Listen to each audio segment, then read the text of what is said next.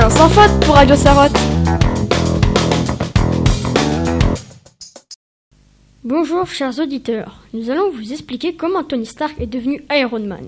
Léo, dis-moi qui est Tony Stark Tony Stark est un ingénieur talentueux doté d'un sens aigu et séducteur.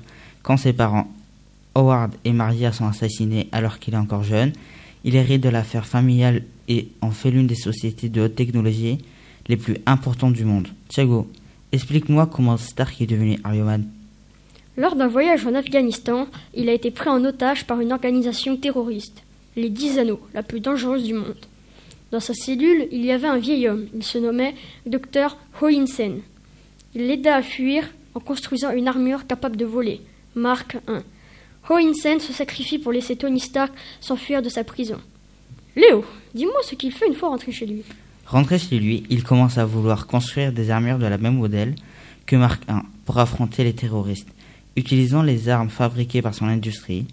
Puis, dans d'autres aventures, il construit des armures de plus en plus modernes et destructrices.